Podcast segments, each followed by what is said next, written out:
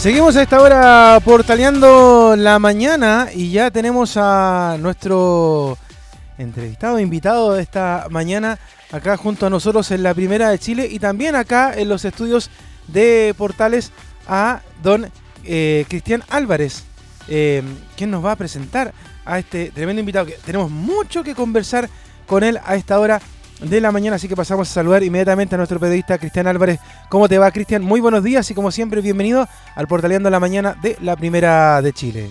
Hola, muy buenos días Leonardo, buenos días también a todos nuestros auditores y también seguidores en nuestras redes sociales. Bueno, venía de un hecho noticioso, pero ahora quise venir lo más rápido posible para conversar con nuestro entrevistado, quien usted ya lo sabe quién es porque eh, se hizo conocido por diferentes investigaciones a diferentes eh, personas e empresas con respecto al financiamiento de casos eh, de financiamiento legal de la política, evasión de impuestos y entre otros detalles. Eh, este personaje realizó la escritura de este libro, Será Justicia, que es un aporte al debate constitucional que durante estos eh, meses se han dado en el país. Así que vamos a comenzar inmediatamente con él, el ex fiscal Carlos Gajardo, quien ha querido conversar con nosotros esta mañana de Portaleando la Mañana.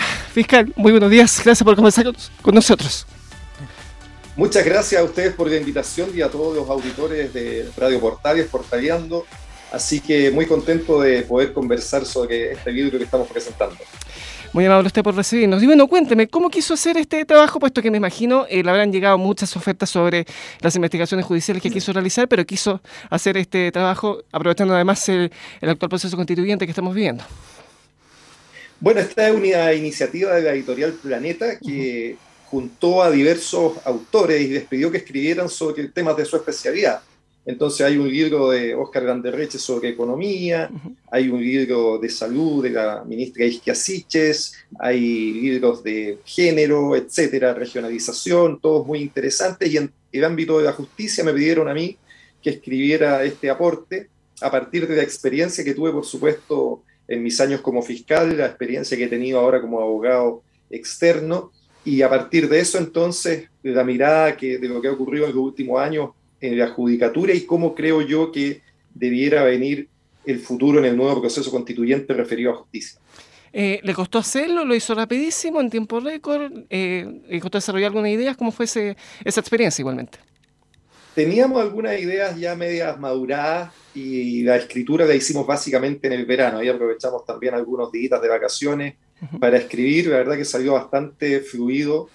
Eh, harta gente me pregunta, oye, pero aquí alguien te ayudó a escribir, ¿tú escribiste solo? No, no, no, solito escribimos el libro. Perfecto. Ah, la familia es testigo de esas horas que le quité seguramente de, compartir, pero fue una experiencia que yo evalúo muy positivamente, me gustó mucho escribir. Perfecto. Leonardo.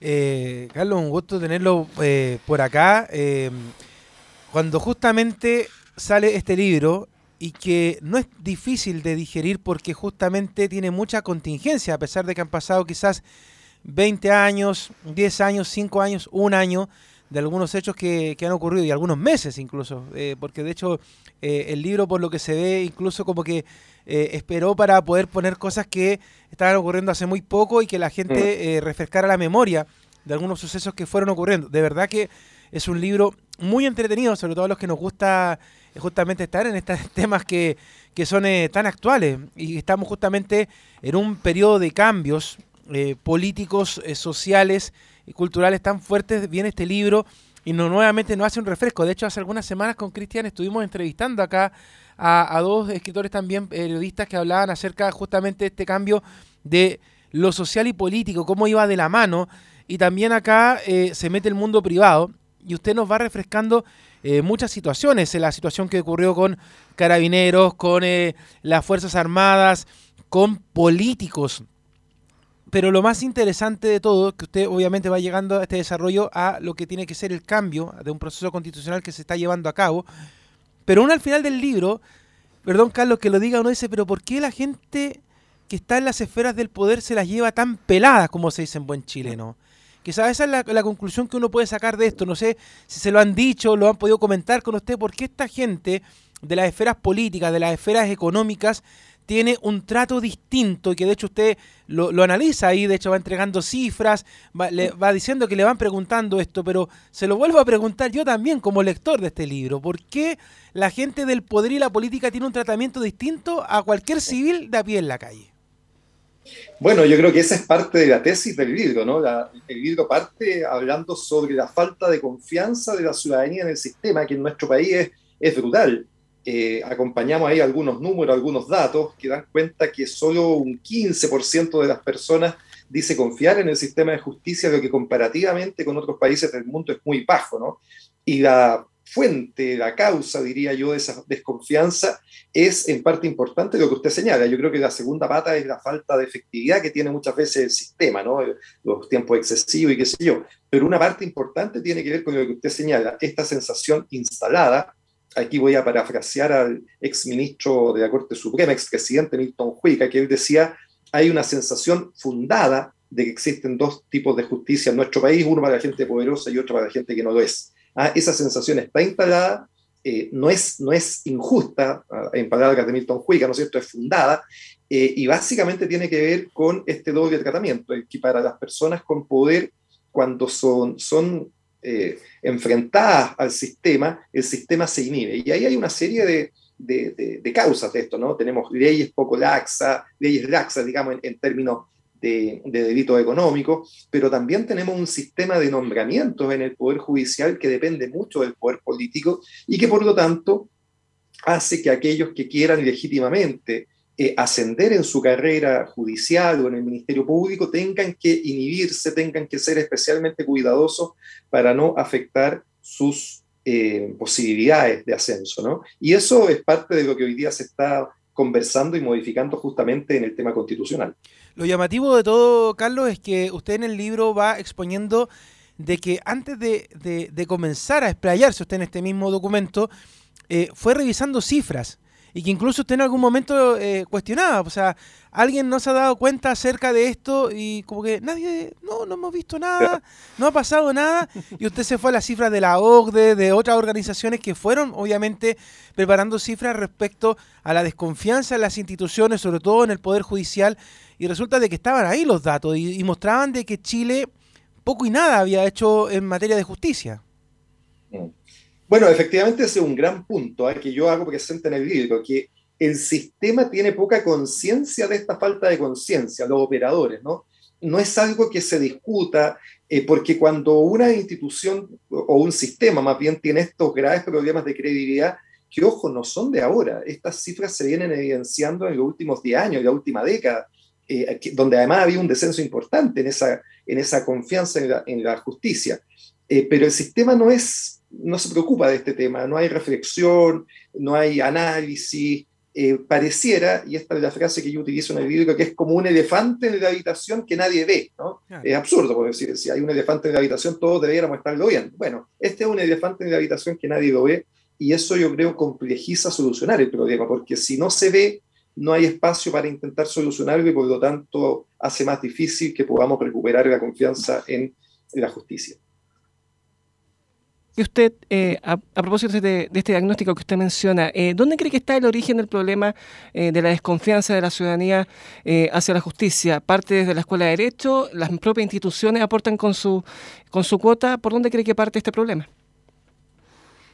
Yo creo que parte importante tiene que ver, por un lado, con normativa que es muy discriminadora eh, nuestro código penal desde siempre, del 1800 y tanto, ¿no es cierto?, tiene un tratamiento mucho más duro para los delitos que se cometen físicamente, ¿no? Mientras que para las estafas inmateriales, las que se cometen por medios inmateriales, eh, tiene un tratamiento mucho más benigno.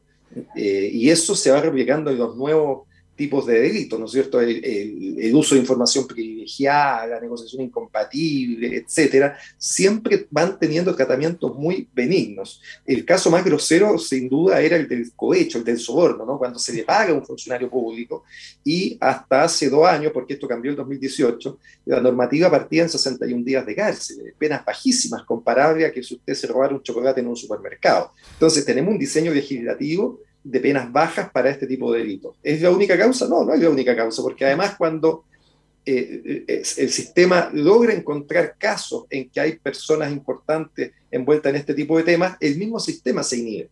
Entonces vimos lo que sucedió en el caso Pente, SQM, Corpesca, ¿no? donde salvo la muy eh, notable excepción de Jaime Orpiz, para el resto de los políticos y empresarios involucrados hubo bastante impunidad. Esa fue la regla general, ¿no? La, condena rigurosa fue la excepción en el caso Orpiz.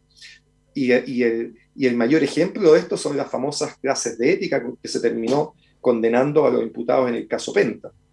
Entonces, leyes débiles para este tipo de delitos, más instituciones que se inhiben, por cierto, el resultado va a ser que la ciudadanía va a considerar que, en este tipo de, casos no hay verdaderamente una, justicia que haga pagar a todos por igual.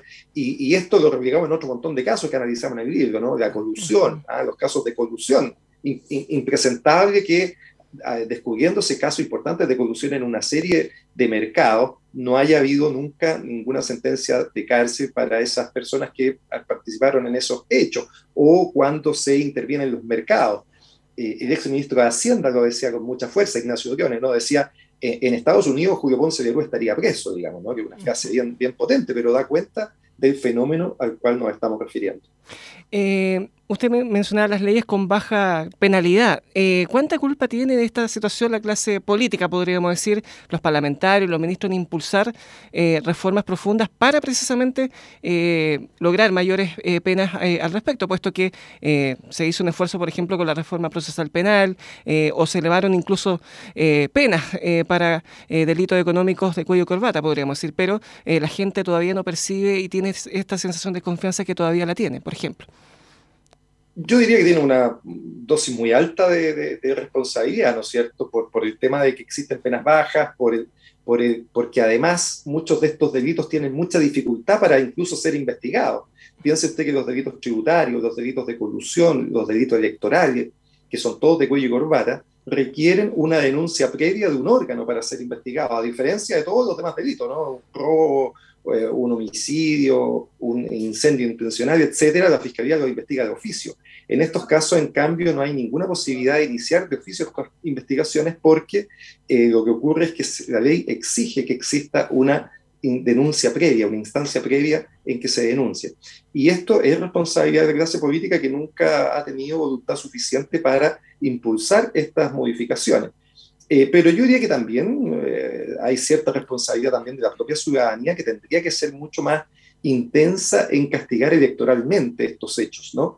Eh, yo diría que hubo una, una, una, muestra de eso importante después del caso Penta, porque efectivamente la mayor parte de las personas involucradas en esos hechos tuvieron que salir del sistema político porque efectivamente no fueron elegidas. La mayoría, hubo algunas excepciones que no. Pero, pero antes de eso, uno podría recordar el caso por ejemplo, de Pedro Velázquez en Coquimbo, en que condenado como autor de un delito de fraude al fisco, luego la ciudadanía lo redirige como diputado. Entonces es evidente que también aquí hay culpas que son medias compartidas, ¿no? También yo creo que la ciudadanía tendría que tener mucho más dureza con este tipo de situaciones. De hecho, de hecho, las preguntas que a uno le nacen, eh, Carlos, a raíz del libro y bueno, y de, todos los casos que, ya conocemos a través de los medios de comunicación, es eh, a uno le enseñan en el colegio, y de hecho yo creo que la, gente que nos está escuchando y viendo hasta ahora se queda con eso, de que cada uno de los poderes tiene autonomía sobre el otro. Y de hecho, en, el último tiempo se debatió mucho sobre eso, cuando le preguntaban al presidente Piñera por ciertos casos, y él decía, obviamente, el Ejecutivo es autónomo del Legislativo y del Judicial. Pero uno, a raíz de estos hechos que uno ha ido planteando, se pregunta realmente, ¿cuán autónomo es el Poder Judicial, en este caso del Legislativo? Porque da la impresión de que terminan un poco atado de manos muchas veces cuando el Poder Judicial quiere hacer su trabajo, pero en el Congreso se hacen otras cosas para que algunas cosas queden muy impunes. Y sobre la misma, también en una parte de usted del libro al comienzo dice que obviamente hay formas de hacer justicia, y una es por la vía legal, obviamente, el Poder Judicial, y que otra donde la gente ya se aburre un poco y que hace justicia por sus manos. Entonces, como a raíz de, de esta autonomía que yo le pregunto si realmente existe, pasa también lo otro. Bueno, ese es un tema que tratamos en el libro justamente, ¿no? Lo que usted señala. Es decir, la desconfianza en el sistema provoca, entre otras cosas, que la gente empiece a hacer justicia por propia mano. Y eso es, por supuesto, perverso, porque además, si el sistema de justicia a veces se equivoca, imagínense cómo se equivoca la justicia popular, pues lo acabamos de ver hace algunas semanas con el caso de un linchamiento de un joven en la Florida que era víctima de un delito, la gente se confunde, piensa que es un asaltante y lo terminan matando. De eso estamos hablando cuando hablamos de lo nefasto que es la autotutela, ¿no es cierto? El nivel de la probabilidad de equivocarse es muchísimo más alta y por lo tanto en esos casos eh, eh, todo, todos los intentos para evitar la autotutela deben ser bienvenidos.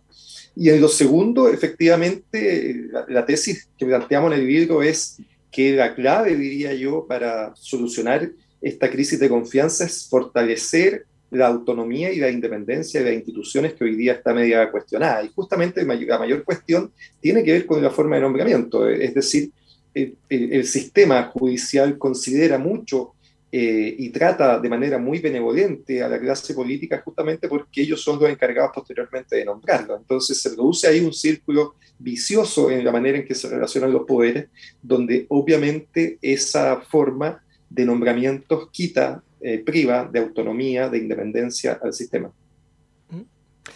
Eh, en base eh, a esta crisis de confianza que existe en la justicia, en comparación con otros países latinoamericanos, está la percepción de que nuestro sistema judicial igualmente es transparente, igualmente es probo, pero la gente acá en Chile no lo siente así. más allá de elevar las penas o de alguna otra forma generar un marco de justicia adecuado, ¿por dónde cree que pasa la solución para que la ciudadanía vuelva precisamente a confiar en nuestro sistema judicial? Bueno, ese tema es clave, ¿ah? porque cuando uno hace la comparación en este aspecto de los sistemas de justicia en Latinoamérica, Chile sale perjudicado, ¿no? Y la gente, y, mire el dato que fuerte, ¿no? Confía más en, su sistema en México, en Colombia, en Brasil y en Perú, donde, con mucho respeto, ¿no es cierto?, uno, uno diría que, nuestro sistema funciona razonablemente mejor. De hecho, el propio sistema procesal penal chileno ha sido modelo que ha sido imitado en buena parte de esos países, en México particularmente. Eh, entonces, a pesar de que el sistema nuestro tiene determinadas fortalezas, eh, el punto más álgido y el punto más controversial tiene que ver justamente con esa falta de confianza que genera en la ciudadanía y ahí, claro, la inhibición de la manera en que se comporta es, yo, yo diría, la clave. Pero el, el, punto que usted hace es fundamental, es decir, ¿cómo es posible que siendo nuestro sistema un sistema modelo en muchos aspectos, termine siendo evaluado peor que eh, otros países vecinos donde notoriamente, diría yo, existen problemas mucho mayores que los que tenemos nosotros. Y al respecto, más allá de los casos que le tocó investigar y que fueron símbolos de esta nueva, podríamos decir, relación entre la justicia y los poderosos, podríamos decir, eh, ¿cambió para siempre ya a partir de, todo lo que usted investigó la relación entre esos poderosos y, y la justicia, por ejemplo, por lo menos en percepción ciudadana? Yo creo que hay sin duda un, un, correr de la barrera de lo posible, ¿no? Cuando eh, el año 2015 se comienzan a hacer estas investigaciones que afectan tan transversalmente a la clase política y a muchos empresarios poderosos, yo creo que esa barrera queda corrida y hoy día, por lo tanto, es mucho más fácil iniciar una investigación en contra de cualquiera de esas personas. Yo creo que se siente mayor libertad para hacer esa investigación. Desde ese punto de vista, por cierto, que hay un avance importante y esperamos que eso se vaya manifestando en resultados concretos. Uno ha visto algunas señales positivas de la Fiscalía y del Poder Judicial, ¿no? La, misma condena a Jaime Orpi, la condena que se conoció hace poco a Karen Rojo, eh, la investigación que se lleva adelante en contra del exalcalde Aguilera, que está en prisión preventiva en San Ramón, donde se ha actuado con bastante rigor. Eh, yo creo que son signos esperanzadores de que esto pueda irse revirtiendo hacia el futuro. Lo que ha pasado también, creo que es importante, en las investigaciones en carabineros, en la PDI, en las Fuerzas Armadas, en el Ejército, sobre todo por gastos reservados, donde se ha formalizado, han estado en prisión preventiva, esas altas autoridades, etcétera, son todos signos alentadores de que podemos estar asistiendo efectivamente a un cambio de paradigma donde las causas comiencen a tratarse de un modo más semejante. Hay una, una parte del libro que, que, para mí resulta muy llamativa, Carlos, que es cuando ya va entrando en todo, dice cuando empezó todo. Y toca puntos bien particulares en, en la elección de lo que fue el, el fiscal nacional Abbott. Mm. Eh, ¿Fue algo incómodo para las personas que han leído este libro? ¿Se lo han manifestado? ¿Le han preguntado, oiga, pero ¿por, qué tocar esto? Porque es llamativo esa parte un poco eh, en cómo se hace esta elección. Pero no, quiero hacer un poco de spoiler, como se dice en, los jóvenes, pero, pero es interesante para los que no se acuerdan cómo fue la elección de él. Incluso se muestra como que al final es una cosa, pero terminó siendo entre gallo de medianoche y después sale con declaraciones que eh, a ustedes lo dejan un poco perplejo porque quería seguir trabajando un poco en esto, pero no sé si es desilusión la palabra que ustedes tienen después de todo lo que pasó ahí. Cuéntenos un poco de esta parte de este libro. Bueno, ese es un capítulo grave del libro donde se cuenta la manera en que se elige al fiscal nacional, ¿no? que tiene que ver básicamente con muchas reuniones secretas entre senadores y el fiscal nacional actual, Jorge Abbott, que estaban prohibidas por la Constitución. Todas las audiencias tenían que ser públicas, ¿no? Y estas reuniones se fueron sabiendo con el tiempo, ¿no? El 2015 a fines se conoce la reunión con Guido Girardi en la casa de Guido Girardi, Luego, el 2018, tres años después, nos enteramos de otra reunión en una oficina de un abogado con Hernán Larraín, que en ese momento era senador.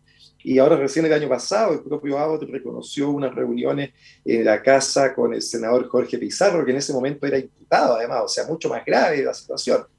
Eh, todo eso, diría yo, es, analizado en el libro para mostrar eh, la forma indebida en que se fueron eligiendo y se eligen las altas autoridades y que es una de las claves, diría yo, que es necesario modificar. Ese sistema no, ya, no, ya no resiste más. Hay un consenso bastante transversal que hay que cambiarlo. De hecho, el propio presidente Piñera, eh, antes de terminar su mandato, había mandado un proyecto de ley para modificar esta forma de designación. Yo creo que eso se va a cambiar, lo que no nos asegura que de aquí para adelante sea todo el paraíso, ¿no es cierto? Los nuevos sistemas van a tener sus propias deficiencias y habrá que estar muy atento a que el funcionamiento de eso sea adecuado. Eh, lo quiero llevar eh, eh, al proceso constituyente que inspiró el trabajo de este libro. como ciudadano, al menos, ¿cómo ha visto el trabajo de la Convención Constitucional y sobre todo en materia de justicia, puesto que muchos consideran que se está tocando temas polémicos, que en algunos casos están siendo incluso muy radicales en su postura? Usted como ciudadano, al menos, ¿cómo ha visto ese trabajo? Yo diría dos principios para esta conversación, ¿no? Uno, eh, cuando uno tiene un problema grave, los cambios tienen que ser eh, relevantes. Aquí no basta una manito de gato simplemente para cambiar el sistema, sino que se requieren cambios, yo diría, importantes. Y dos, eh, parte de estos cambios pueden estar en la Constitución, pero hay harto trabajo que hacer que excede el trabajo de la Constitución. En la Constitución, básicamente, yo diría que lo más importante tiene que ver con la forma en que se eligen a esas altas autoridades y cuáles van a ser esos órganos de dirección.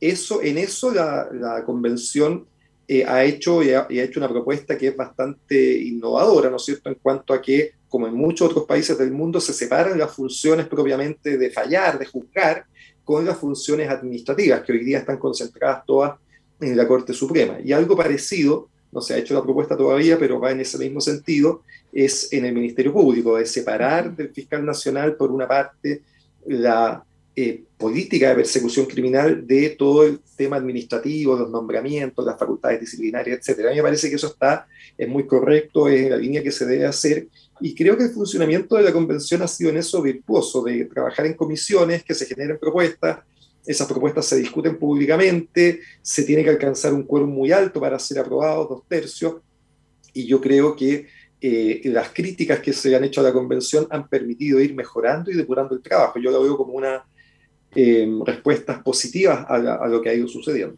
En lo personal, eh, a usted lo sondearon muchísimo como candidato constituyente, incluso apareció en una franja eh, electoral de, la democracia cristiana. ¿No se arrepiente de no haber sido candidato a esa instancia? No, a mí me han, siempre preguntado, ¿no? Que por qué no soy candidato a esto y aquello. La verdad que a mí el mundo político no, me ha seducido como actividad, prefiero estar donde estoy. así que no, no, me arrepiento para nada, pero por cierto, eh, doy mi opinión cuando corresponde y, apoyo a candidatos que me parece que pueden hacer un aporte importante. En la constituyente tuve una, un apoyo muy decidido a un gran amigo y colega en mi distrito, en Curicó, en el distrito 17, que es Cristian Viera, que efectivamente salió de Ejido y que ha tenido un rol bastante destacado justamente en la Comisión Justicia. ¿Y, hasta el momento eh, mantiene su voto a prueba o lo va a cambiar directamente al rechazo? No, yo creo que el voto siempre tiene que ser con el producto final, pero de lo que se ha eh, hasta acá, de lo que se ha mostrado hasta acá, me tiene muy satisfecho lo que se está generando como producto eh, y sigo muy optimista del resultado final que va a tener la convención. Yo creo que hay mucha noticia que intenta desprestigiar el trabajo y que se queda justamente con cosas que no se han aprobado. Eh, el fuerte de lo que se ha aprobado a mí me, gusta mucho y estoy muy de acuerdo con la mayor parte de esa iniciativa. A propósito de lo que le preguntaba Cristian Carlos, ¿y por qué no fue ministro de Justicia? En este, en este Ese otro rumor que también apareció mucho su nombre en muchas partes. Y, a, propósito del libro, porque usted tiene mucho conocimiento, expuso muchas materias que, que son eh, agradables y que tienen que ser discutidas en el sistema de justicia, pero ¿y por qué no fue ministro? No, mire, yo le, reitero la pregunta. Yo creo que mucha gente le, gustaría que yo estuviera en algún cargo eh, más, más público, ¿no? De hecho, ahora viene la elección del fiscal nacional, también me han dicho mucho, oiga, sería bueno que usted fuera fiscal nacional. Yo he dicho públicamente, y eso me permite tener más libertad para opinar, que no voy a ser candidato a fiscal nacional. Estoy muy cómodo como estoy y creo que desde esta tribuna, donde puedo eh, tener independencia justamente por lo mismo, porque no tengo ningún tipo de compromisos, puedo dar mi opinión con mucha más, más libertad. Siempre, por supuesto, estaré disponible para apoyar aquellas iniciativas que me parezcan que son beneficiosas para el país, pero eh, uno como ciudadano también tiene un espacio para hacer ese aporte. Pero sí me imagino que, que mucha gente del mundo político y en general eh, se ha apoyado en usted o lo ha llamado, le ha preguntado qué le parece tal tema, cómo podemos solucionar alguna cosa para, en vía de tener un país mejor, más allá del tema político en general. No, por supuesto, eso pasa eh, permanentemente y de todos los sectores. ¿ah? Eh, yo tengo ciertas conversaciones cada cierto tiempo con mm, parlamentarios o con personas que están hoy día ya en el gobierno y siempre muy dispuesto a dar mi opinión para intentar que las cosas mejoren. Así que eh, efectivamente, no, no, tengo, no le tengo aversión al mundo político para nada. Me parece que buenos políticos de todas maneras van a contribuir y contribuir a tener un mejor país. Mire, la última pregunta por mi parte, porque sé que el tiempo nos apremia, y la deja un colega de acá de la, de la Radio Portales, que es comentarista deportivo, pero a la vez abogado, que también lo conoce acá, Cristian Álvarez, Velus Bravo. Me dice, pregúntele a Carlos, ¿qué es el pluralismo jurídico? Y en simple para los auditores, me dice.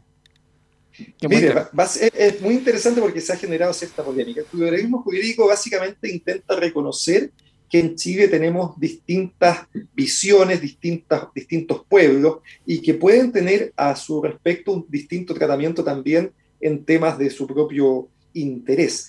Y esto no es algo novedoso. Eh, en nuestros países existen distintas justicias especializadas en materias muy variadas, ¿no? Desde la justicia de familia, eh, la justicia tributaria, que también tiene tribunales especializados, la justicia aduanera, la justicia electoral, etcétera. Estamos llenos, nuestro sistema está lleno de justicias especializadas. Y lo que la Convención propone es también tener la posibilidad de una justicia especializada en temas indígenas que habrá que determinar, no lo dice la Constitución, determinar en la ley cuáles van a ser esas materias. Eh, yo por lo pronto creo que en eso no debiera haber distinción en temas penales, ¿no? Los delitos me parece deben ser los mismos en todo Chile, independiente de la persona que se trate, pero sí hay espacio en otro tipo de materias, en resolución de conflicto, por ejemplo, de tierra, de la forma en que se trabaja, por, poner un ejemplo, ¿no? Un determinado campo, etcétera, donde uno puede tener visiones distintas y eso ser reconocido por el sistema jurídico a través de una justicia especializada que siempre, y esto es lo importante como principio, la última palabra de eso lo tiene la Corte Suprema y es así como se ha establecido en, nuestro, en, la respuesta que se hace de nueva constitución la última palabra siempre, aunque exista justicia especializada, la va a tener la Corte Suprema. Pero puede ser adaptable este sistema judicial indígena que se pretende eh, implantar, puesto que se ha tomado referencias a países desarrollados, pero también eh, a nuestros vecinos. Eh, ¿Cree que es posible igual aplicarse acá en Chile ese sistema judicial indígena? Absolutamente, y yo creo que es lo que, lo que corresponde, lo que sensatamente corresponde. Tenemos que hacer un país que sea más inclusivo para todos y en eso, por supuesto, están los pueblos originarios. No lo veo para nada como un problema. Creo que finalmente el número de, eh, conflictos que van a estar en esa jurisdicción van a ser menores numéricamente y en importancia, y por lo tanto no me parece que sea un tema eh, especialmente relevante. Es un tema importante que tiene que estar, pero no es el tema más importante de la nueva constitución. El tema más importante a mí me parece en materia de justicia tiene que ver con cómo hacemos un sistema que sea más justo, cómo hacemos un sistema que genere menos diferencia y cómo hacemos finalmente un sistema que genere más confianza al conjunto de la población. Bueno, mi última consulta por mi parte, porque también el, tiempo no estaba premiando, pero relacionado con el libro, eh, ¿dónde lo va a presentar? ¿En qué partes del país va a estar, por ejemplo? Eh, si va a tener actividades este sábado, puesto que el día del libro, eh, ¿dónde lo va a promocionar por lo menos?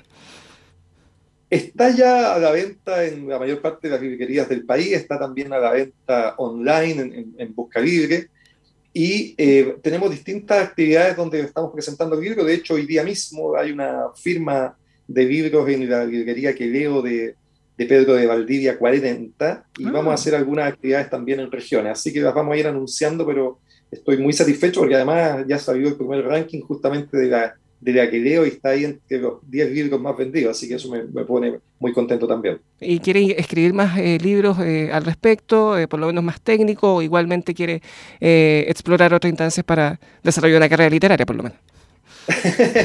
no sé si para tanto, pero yo creo que no va a ser el último libro que escriba, eso creo que que es así. Yo creo que va, van a haber segundas partes y nuevas versiones, seguramente con otros temas vinculados siempre a esto, que yo creo que es lo que más me ha movido, eh, que, que tiene que ver con la justicia y la manera en que podemos desarrollar un mejor sistema. Muy bien, acabamos de conversar esta mañana en el Portaleando la Mañana con el abogado y ex fiscal del Ministerio Público, Carlos Gajardo, escritor de este libro, Será Justicia, que trata eh, temas judiciales y, como lo dije al inicio, eh, puede ser un insumo para que usted entienda mucho mejor el proceso constituyente que estamos todavía eh, transitando, por lo menos por estos meses. don Carlos, les agradezco enormemente por esta conversación acá con Radio Portales y obviamente si tiene otro trabajo u otro tema de conversación, las puertas están abiertas acá para que podamos hablarlo aquí en nuestro programa. Muchas gracias a ustedes por la invitación y un gran saludo a todos los auditores del Portaleando de la Mañana. Así que siempre vamos a estar en contacto. Muchas gracias. Muy amable usted, muy buenos días. Leonardo.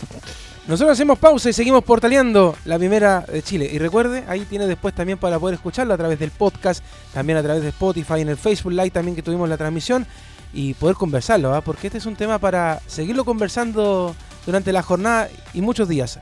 Pausa y seguimos acá junto a ustedes en la primera de Chile, Unión del País de Norte a Sur.